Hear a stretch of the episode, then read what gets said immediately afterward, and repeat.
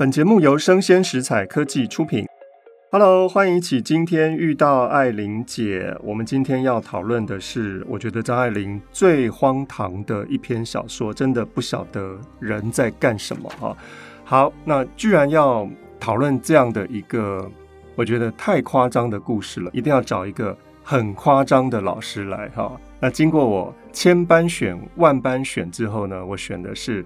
静宜大学的傅素春老师，欢迎大家好哦。就是 透过别人介绍，我是一个太夸张的人哦。我觉得我，我是说你笑的很夸张。OK，没有，我本人也很夸张，我应该要欣然接受。好，这篇小说是张爱玲在一九四三年她的人生当中的第二篇小说哈，因为第一篇小说红了。所以，我相信张爱玲一定是对第二篇小说有所期待的，而且一样是发表在当时的《紫罗兰》杂志上面。它是一个乘胜追击的姿态啊！但我没有想到张爱玲居然推出了一个这么荒唐的。我第一次看的时候真的是吓到，我想说，人世间怎么会有这种事情啊？不晓得傅老师怎么看这篇小说？我一开始看的时候，就像是一个普通读者。我想我们很多时候都是一个门外汉哦。然后我看完之后，真的觉得、嗯、天哪，这是仙人跳吗？还跳两次。好，所以我们要来看一下，到底张爱玲想要传达什么讯息哈。好，那我们首先就看到的是男主角。我们先来讨论男主角罗杰，他是一个英国人，但是居然在香港工作。他是一个大学教授兼社监啊，所以对于学生事务啦，对于这个学校啦，都有蛮深的认识。因为他在这里工作十五年了哈。那大家总认为说罗杰就是一个一般的教授嘛，大家也没有觉得太怎么样。但是这篇小说居然发生了一件事情，让大家知道说罗杰是一个禽兽，诶，他是一个在性爱上面的变态，这怎么会有这种事情？那你觉得张爱玲想要塑造罗杰的什么形象？在这个小说里面啊，我们会用到几个关键字来描述这个来自英国的这个化学系的教授嘛。那他在写的时候，他说他是色情狂，他很原始。嗯那他可能在精神上面有一点混乱，这个到了小说的中后的时候呢，透过他跟苏西的那个婚姻，我们看到这样的一个形象。嗯、可是，一开始他其实就是一个单纯的大学教授，四十岁已经当了十五年的一个舍监，嗯、看起来就像小说当中所谈论到的，他是一个极平凡的、极普通的一个英国男人，在香港的社会。对，对那回到刚刚小道老师的那个问题啊，就是说。为什么会写一个这么奇特的，或者是偏离我们对于英国人的想象？那我在跟刚刚跟小道老师聊的那个过程当中，会觉得或许这里面其实在一个混杂的香港社会里面，它有某一种特殊的寓意吧。嗯嗯。后来罗杰自杀了，他受不了社会的舆论哈。但我想这个人是很矛盾的，一个是他。极度的自傲，他对于他的大学教授以及呃所谓的英国人在中国香港的那种自以为高的姿态，他是自己知道的哈。那另一方面，他又显得很自卑，他其实看不太起他自己，他自己知道这十五年的教书生涯当中，他从来没有换过他的讲义，他的所有的物理化学的备课的内容。都是当初在英国念书的时候，老师教给他的东西，也就是没有与时俱进，而且呢，他也不看其他人的著作，所以是一个不太求进步的一个老师哈。那所以他会看不起自己，但同时他也非常的看得起自己，因为他连他自己的哭都想要掩盖，都不想要让自己认知到。我自己是在哭哈，所以他会用声音，他会用敲手指或者是呃脚板敲地板的声音来掩盖住自己的啜泣声。那我不晓得在傅老师这么多年的阅人无数的经验当中，这样的一种男人是一个什么样的样子，或者说他到底想干什么，或者说他到底做错了什么，整个社会要这样对待他。在这个小说里面，我们会觉得罗杰无非是就像小说一开头所讲的那种很悲剧性的一个人物，可是他是极平凡的，嗯、好像什么事情都没有做错，每一件事情都做得非常的妥当啊，啊、呃。就如刚刚那个小道老师在小说里面带我们所看到的那个段落，那这里面呢，某种程度上，我觉得。放眼我们现在，我没有阅人无数了，就是说，放眼我们现在社会上所看到的人，我们透过“人”这个词汇来描述的。如果我们切片一下，谈论男人好了，我觉得其实男人就包含了这不同的一个面相，他可以有非常可能，因为他的种族在这个小说里面是因为他的种族，嗯，在香港，所以他有了他的一个优越性。对，那可能更延伸一点说，是因为在香港的。英国人社群，他们好像必须要维持这样的一个优越性，对声望，对不对？对，这是他们一直想要想要维持的。那这个是他们在这个地方所以存在的一个很重要的一个基础点。对，所以我觉得在这个社会当中，我们常常会因为我们的某些位置，所以给予了我们就像种族一样的啊一个特别的一个身份角度。可是回到底啊，就像张爱玲很多的小说里面所要谈论的，我们还是一个人。所以我们会哭泣，嗯、我们会冲动，嗯、或者是在小说里面会像罗杰一样，他会有性的一种想望。对。可是，在这一个所谓的社会当中，会有种种的舆论的，或者是一些不同的一个规范，嗯、告诉他说不可以这么张扬。嗯、所以，在这个小说当中，我会看得出来，罗杰是一个极压抑的人，对，很压抑。但、嗯某种程度上，是不是又不思进取呢？嗯，我看到那一段的时候，有一种悲从中来啊。好，他要娶的太太哦，发生了一些事情。这个素系，通常我们会翻成什么苏西啊之类的哈。嗯、那张爱玲特别翻成素系哈，这个素就是我们情愫的那个素，系是很细致的那个细，所以素系呢，面对了一个。在新婚之夜，想要求爱、想要发生性关系的老公，素系是完全没有办法接受。他张皇的逃出去，哦，他他居然不知道夫妻之间要做这种事情。可是，在他们要新婚之夜的时候呢，前面他们在车上哦，我们发现他们亲吻，嗯，然后甚至一而再、再而三的，他摸着他的这个眉毛，说：“我是喜欢你的。嗯”非常呼应刚刚。呃，小老师所说的，他的那种没有自信，可是透过这个女生呢，抚摸她的眉毛，她的眼睛呢，好像获得了某一种安顿哦。他在车上不断的亲吻她，看起来因为一而再再而三嘛，嗯、看起来好像就要发生一些什么了。对，然后一直延宕到。他们的这一个家里面的时候，我们读者读到的却是素汐她张狂的奔逃，鞋子都掉了一只啊，嗯、奔逃而出，而且跑很快，老公都追不上。对，这这个这一点有点荒唐，体能很好，可能是晚上了哈。那我想，性这件事情是张爱玲一直在冰山下面所埋藏的引线。其实我们在小说一刚开始就已经看到了。那我不晓得傅老师有没有看到一些性的一些流动，在小说他们在发生那个不愉快的床子之间的事情之前，有没有一些埋伏？这个小说的开头，如果说真正是故事的开头的话，应该就是这个罗杰他开着车，在开车，对，对他要前往这个新婚妻子的家。那依照当时的这一个。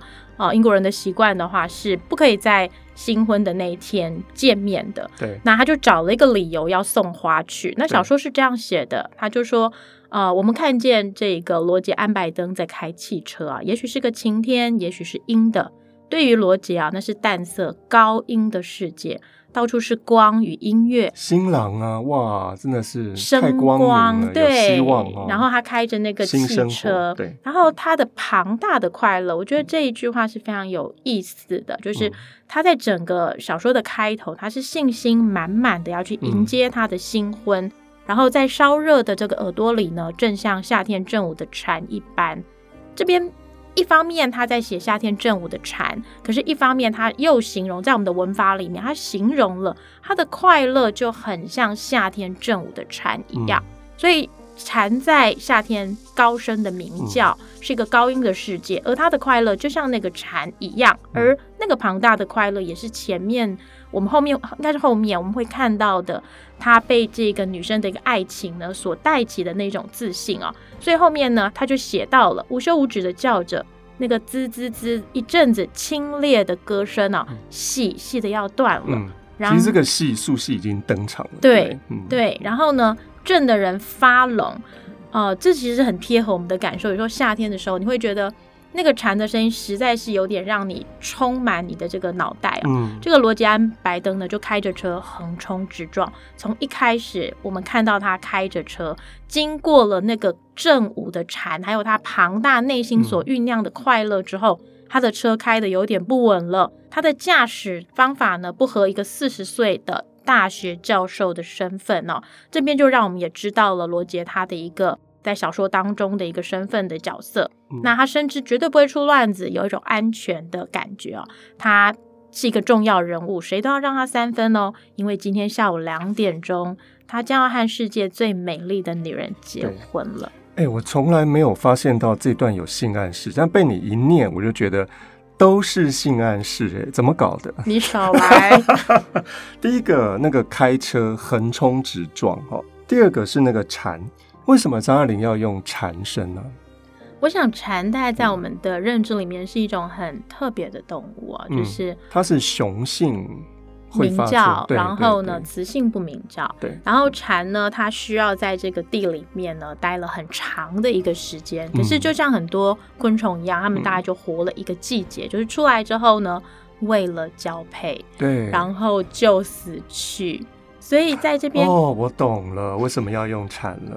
所以这么高昂的小说的开头，而且某种程度上，如果我们轻轻的读过去，那个开汽车或者是横冲直撞，只是他很想要去见他的这个新婚妻子，如此而已。可是他却暗合了后面小说的结尾啊。对，嗯，而且蝉好像是他们交配完之后，雌的蝉会把雄的蝉吃掉，是不是有这样？我有查了一下，哎，嗯，我们大概知道好像是。蜘蛛吧，某些类型的蜘蛛，嗯、螳螂会做这件事情。然后因为这种冷知识的增加，嗯、就查了，居然有一条更可怕的资料，嗯、就是不是这个词的蝉会为了获得蛋白质把雄蝉吃掉，嗯、蝉大概不太会发生这样的事情，嗯、反而是我们之前有听过这个美国有一种蝉，就是要在地底下待十三年啊，哦、或十四年，这么长寿，对，这么长的时间它才爬出来，那它们反而会有一种身体。断掉一半，那断掉一半并不是被雌的蝉给吃掉。嗯、我想或许会因为这样子，大家会有个误会是，嗯、呃，交配完之后被雌蝉所吃掉，嗯、因为你直观看起来是这样。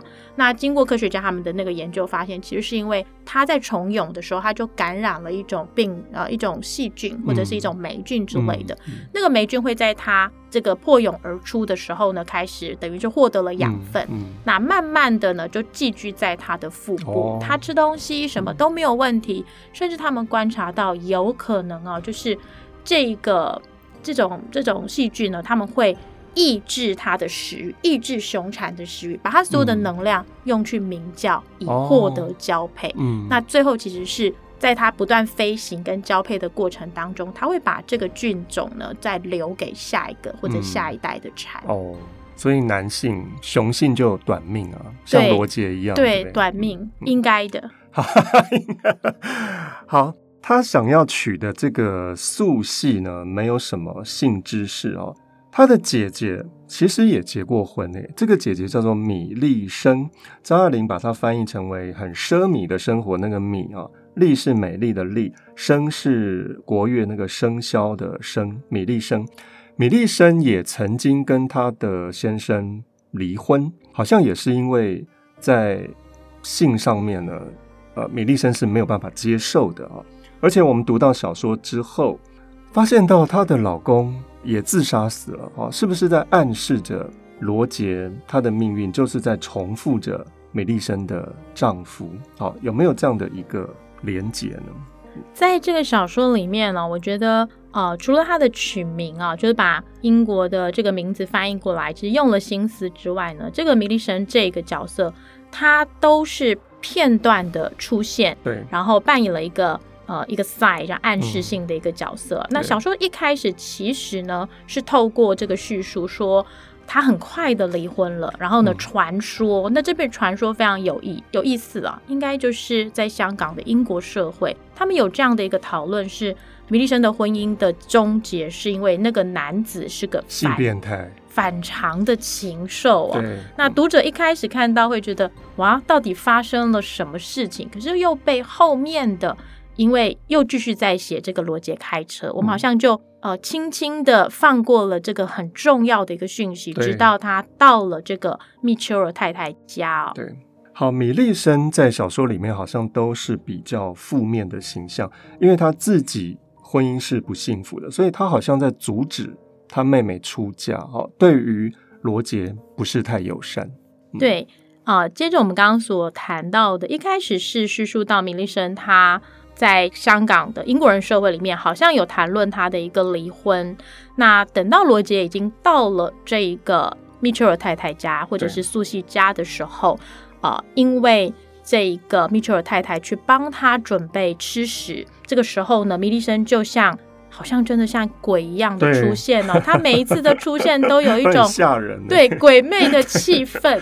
然后呢，这边我们可以读一下这个片段，我觉得蛮有意思的，因为前面刚好是刚刚啊、呃、小道老师谈的，就是罗杰他在紧张或者是他内心在思考的时候，他会。故作这个轻松，嗯，那这个时候呢，就只见门一开啊，米莉生抱着一只电风扇走了进来，然后呢，他大概不知道客厅有人，然后还挂着刚刚哭的这个泪珠儿啊，然后赤褐色的头发乱蓬蓬的披在腮颊上，然后穿着一个半旧的雪青周纱蛙领短衫，象牙白的山东绸裙。那这里面呢，就形容了她的这个样貌，非常的像苏西一样的一个美，但是脸庞过于消瘦哦。那后面呢，他们两个人跟罗杰就产生了一个对话了。那这个对话当中呢，实际上这个米莉生在所谓的日常对话，你来了，然后呢，两方说早安，很快的就进入到了这个。我们说有些人对话会突然跳到很激动的一个状态哦，嗯、那这个状态是罗杰有注意到，他就说，你是不是有一些不舒服？可是这个时候米莉生突然的就扳住了这个罗杰的肩膀，而且一只手捧住了罗杰的脸，呜咽的说：“好突兀哦！” 对，我们谁会捧住我们未来妹 夫的脸？然后他就说：“罗杰，请你好好的当心苏西。”罗杰就微笑，因为这句话看起来好像是交代嘛。他说：“你放心，我会爱他的，我不会不当心他。”一面说呢，因为很尴尬，罗杰只好轻轻的移开了他搁在他肩头的那只手，嗯、又向藤椅呢往旁退了一步，啊，要拉开两方的距离。那米莉生呢，颓然的，他也只好呢把手支在这个藤椅背上啊，就摇摇晃晃的向藤椅倒下去了。那罗杰又再次的问他，你怎么了？可是米莉生呢就扭了身子啊，伏在那个椅背上放声哭了起来。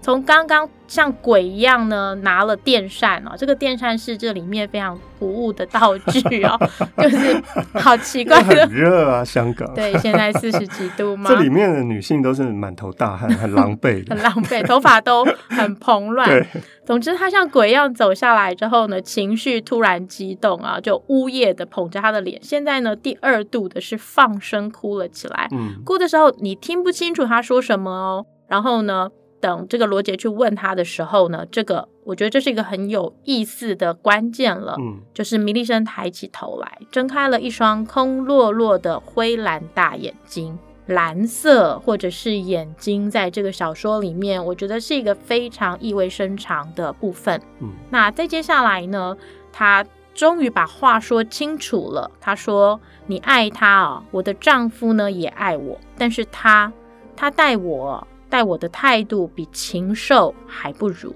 他简直不拿我当人看，因为他说是因为他爱我，所以从这一个段落当中，我们就可以回复到前面读者所看到的香港的英国人的社群圈里面传说，这个米利生的离婚呢，是因为他先生呢，呃，是个禽兽，或者是一个呃不太正常的一个婚姻啊。他就说：“男人都是一样的，都是禽兽。”对，男人意思就是说，你罗杰就是禽兽，你不要欺负我妹妹的意思。看起来很正常哦，会觉得哇，米莉生是很爱妹妹，所以在这个当下结合了前面他还没有进到这一个。密丘尔家的时候，听到了的妹妹小妹妹在说，他们都在哭，嗯，看起来很符合这个逻辑嘛，所以这个米利森也不舍得这个妹妹出嫁，所以再三的交代，只是情绪有一点点过激了，可是读者看起来也都还是正常，对，就全家的女性在哭，我想也是一般家庭会发生的事情了哈，但张爱玲当然要写的不止于此。我们来讨论一下这个密丘尔太太。其实密丘尔太太也是不太舍得她的女儿出嫁的啊。那我不晓得傅老师是怎么样观察这位，我觉得有点可怕的夫人呢。她是一个英国人，好，她之前嫁了一个中国的老公，但是，嗯，婚姻结束之后呢，她就自己带着三个女儿在香港，其实是一件很辛苦的事情啊。我们也可以想见，她是不是在经济上面。有来源吗？会不会有问题呢？好，有什么观察？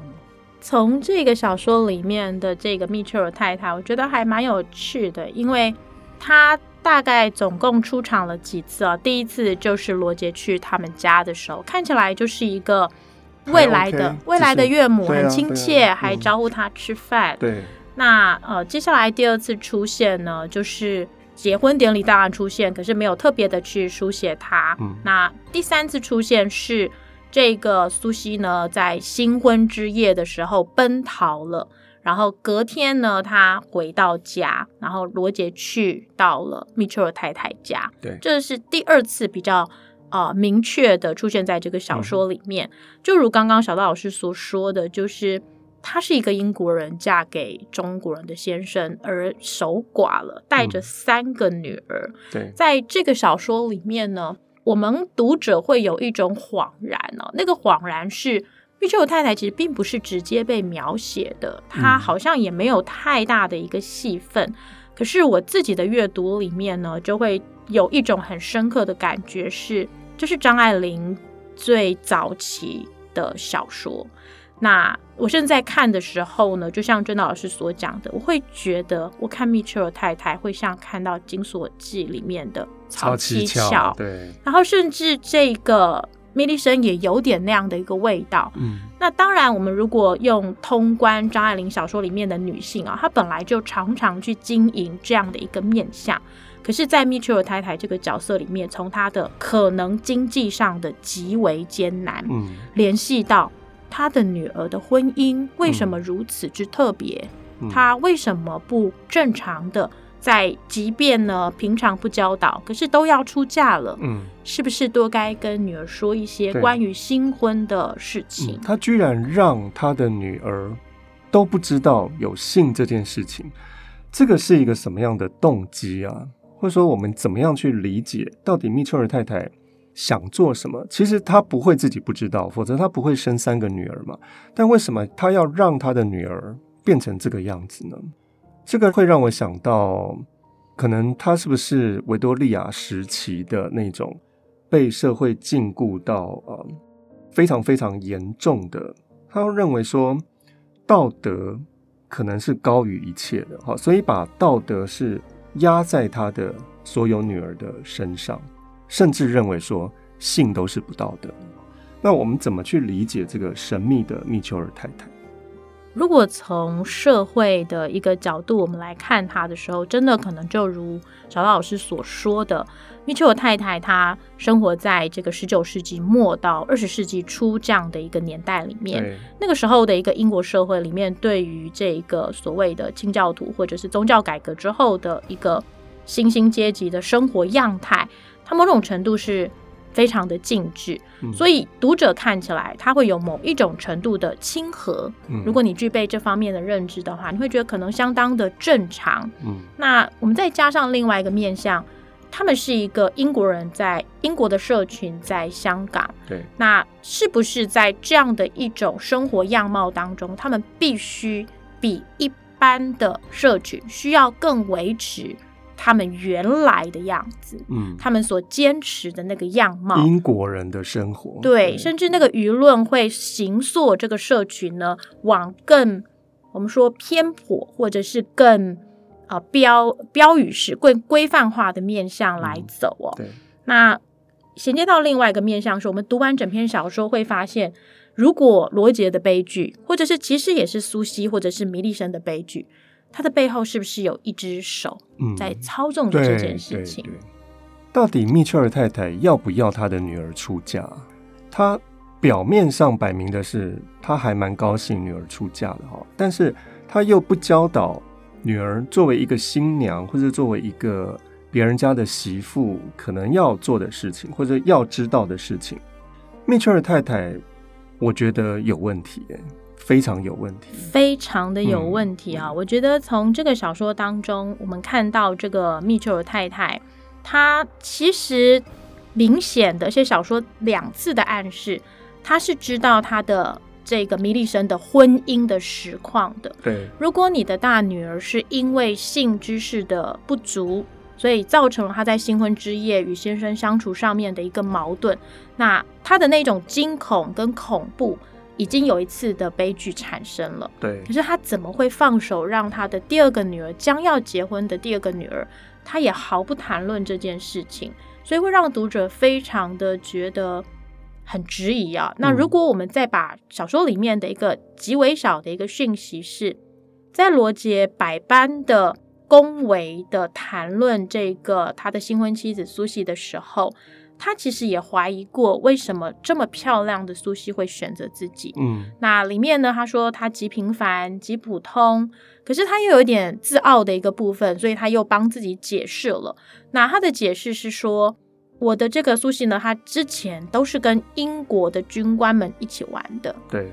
那我的胜出呢，可能是因为智力吧，所以这个是他自傲的帮自己解释的。嗯，大学教授嘛，对，大学地位高嘛，嗯。嗯但密切尔太太是不是想要借由女儿的离婚赚钱呢？这就问到了一个问题的核心了。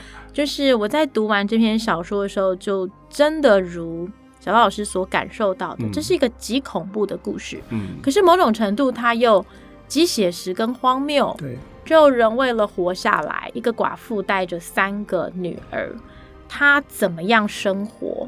所以他透过是不是他透过操纵他两个或者是三个美丽的女儿的婚姻，嗯，得到他可以活下？因为我们不知道这个啊，米切尔太太的先生是什么时候过世的，只是说，呃，他搬到香港，可是他搬到香港差不多也就是米利生的第一段婚姻结束，嗯，然后到香港来。对，从这样的状态当中，可能他的先生也才过世不会很长的。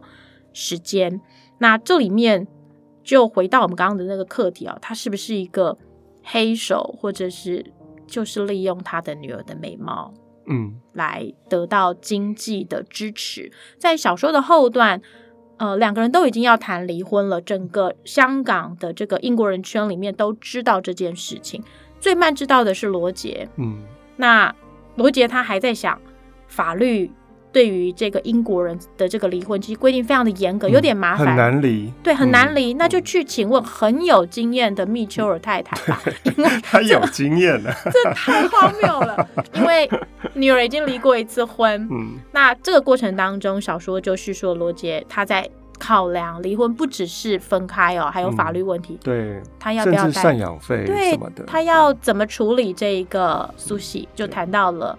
金钱的问题，他一直内心在考量着，他有没有这种资本可以去离婚？